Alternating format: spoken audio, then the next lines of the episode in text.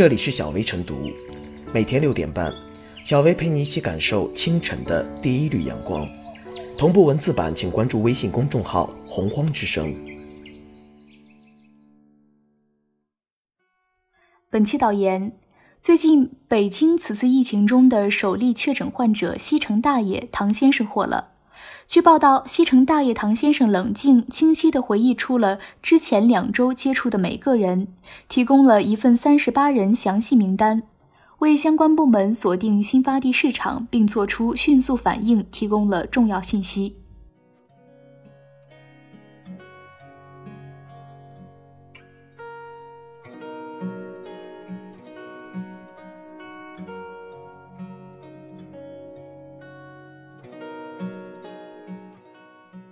西城大爷立功，疫情防控需要电脑，也需要最强大脑。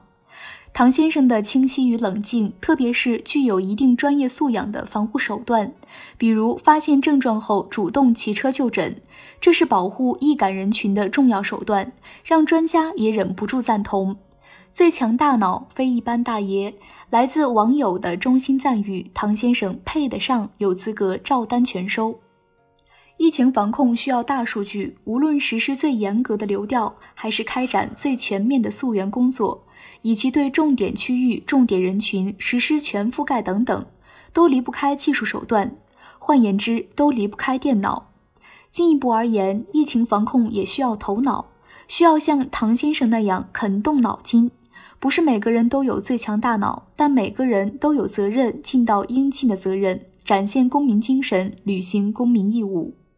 比如，响应有关部门的号召，不聚集、不聚会、不聚餐；开展相关活动时，尽量保持一米以上社交距离。再比如，坚持科学戴口罩、随身携带口罩，自觉养成饭前便后、外出后勤洗手的卫生习惯。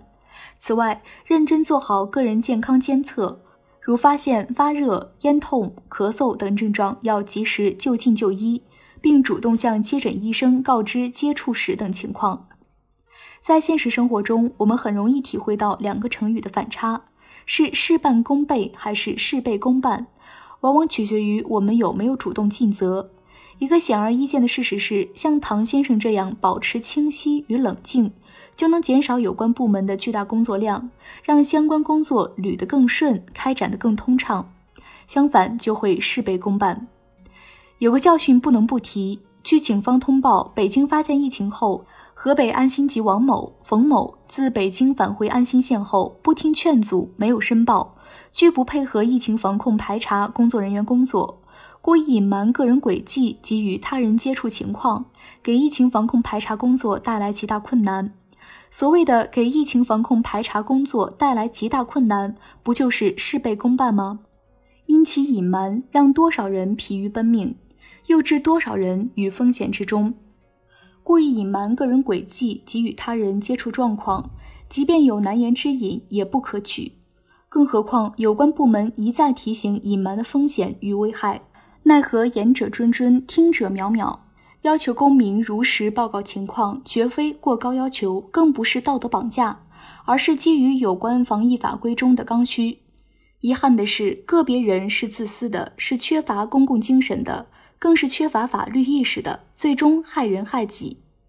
疫情防控需要电脑，也需要最强大脑。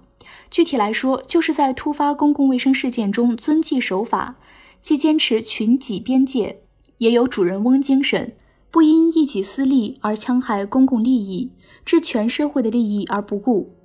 疫情防控当然需要顾及每个个体利益，需要考虑不同群体的合理诉求，需要聆听每个人的真实心声。但是，这与要求公民尽到应尽的责任并不矛盾。如果自以为是，特别是干损人不利己的事，就一定会受到道德上的谴责，乃至法律的追究。一定程度上说，疫情防控体现在联防联控，也体现在群防群控。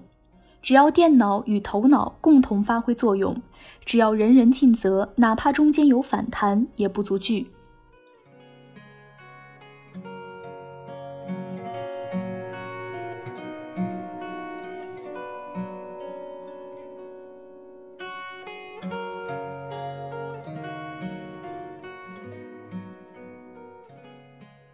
西城大爷抗疫经历的积极启示，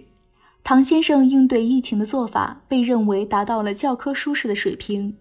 在发现自己出现发热等症状之后，马上骑车到附近的发热门诊就诊，并全程佩戴口罩，防范意识之强，值得点赞。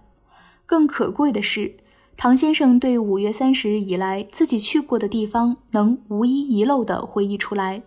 而且明确回忆出过去两周接触的每个人，提供了一份三十八人的详细名单。尤其是唐先生对六月三日去新发地购买海鲜，并做了短暂停留这件事进行了准确描述，这为相关部门锁定新发地市场并迅速做出反应提供了重要依据。没有唐先生的帮助，相关部门最终也会将疫情传播轨迹弄得水落石出。然而，应对疫情就是与时间赛跑，拖得越久，疫情波及的范围也越广，防控难度也越大。假如没有唐先生的精准描述，就很难这么快锁定新发地市场。哪怕耽误一天半晌，当前疫情形势或许要严重不少。唐先生为北京疫情防控立了一功，也为应对疫情树立了一个平民范本，社会应对他不吝掌声。也许有人认为唐先生的记忆力超强，自己没这能力，恐怕学不来。其实不然。个人防疫做的是好是坏，起决定作用的是防疫意识和责任心，记忆力等能力只起辅助作用。即使唐先生记忆力不好，只要他的防疫意识和责任心足够强，能够主动说出新发地市场这几个关键地点，相关部门在此基础上运作大数据，也能获得与当前相差无几的效果。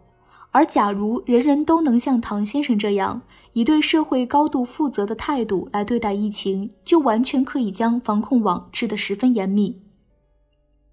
回顾几个月来的抗疫经历，更加认识到唐先生做法的可贵。公众做到主动报告重要行踪、积极配合信息采集、扫码进入关键场所等等，并不难。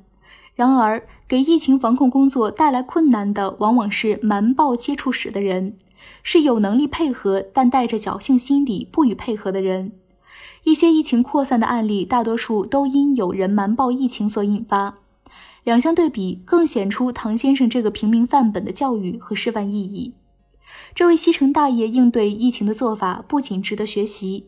而且也能坚定我们做好疫情常态化防范的信心。经此一役，公众普遍经受了考验，得到了锤炼。这位大爷的表现不只是个别的例子而已。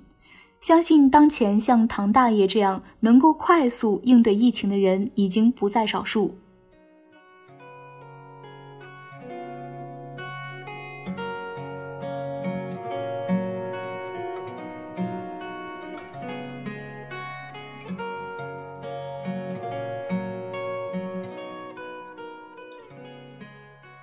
小薇复言，西城大爷唐先生被确诊后，能够克服盲目恐慌的情绪，保持一颗清醒理智的头脑，受到网友们的表扬，被赞为北京疫情防控立了一功。在疫情防控成为常态化与持久战的当下，早发现、早报告仍是防控的关键措施，任何地方都不可以麻痹大意，仍面临着外防输入、内防反弹的重任。这离不开社会个体的诚实负责。任何个人如有不适状况，既要自我早发现、早报告，也要及时汇报活动轨迹与密切接触对象，以为疫情防控赢得主动权。西城大爷可以说是有着榜样的意义，这种配合防疫积极态度值得其他人学习。